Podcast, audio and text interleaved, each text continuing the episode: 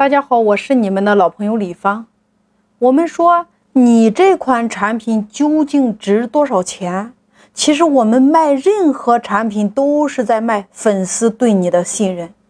我曾经在线下课程的时候问过我的一个会员，我说：“你的朋友，他说他有一个项目需要一百万，找你合作，让你投三十万，你会怎么做？”百分之六十的会员会说。那我得先考虑考虑，但是如果说今天薇娅、李佳琦说有一个项目需要一百万，找你合作，让你投三十万，你会怎么做呢？百分之八十的会员会说三天之内钱就到账。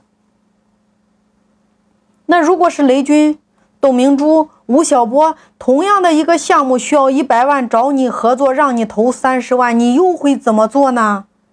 百分之一百的会员都会说。钱一天之内就到账，你看，同样的一个项目，为什么会有不一样的结果呢？这就是你个人作为一款产品，你的品牌价值到底值多少钱？其实就是你在粉丝心中的那个地位。所以说，我们每一个人作为一个创业者，你不仅仅要关注你自己这款产品它的品牌标签的价值，你还要关注粉丝对于这款产品的信任度，它决定了你的利润率和你这款品牌的资产。经营任何产品，包括你自己，它都有五个层面来组成的。第一个层面叫做你。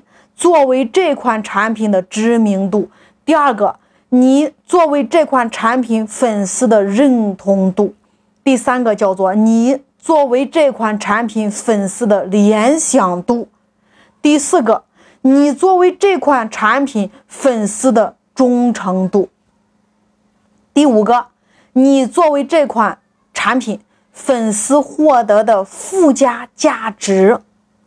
你看，很多的品牌。往往只具备一个资产，也就是品牌的知名度，它不一定具备粉丝的认同度、粉丝的联想度和粉丝的忠诚度。就像现在的网红经济，那么多的网红，有的网红甚至知名度非常高，但是你认同他吗？你喜欢他吗？你打赏过他吗？你有购买过他推荐的产品吗？答案是没有。为什么？因为它只是知名度，没有形成粉丝的忠诚度、粉丝的认同度，所以你的标签并没有构成品牌。那么，培养一个品牌，其实就像培养一个孩子，从一颗种子到长出来成一棵苗，然后慢慢的，我们把它培养成一棵树。它需要一个周期和过程，这就是为什么我说你今天选择什么样的方式，直播、短视频、音频和图文，再根据你选择方式来确定平台，然后深扎，在一个领域里边专注做到极致，做到长期主义，你才能够有收获。专注和极致，也就是说，你选择行业之后，选择平台之后，你要关注你这个行业在这个领域目前在你选择的平台上最厉害的竞争对手，研究它，拆分它，然后模仿加优化。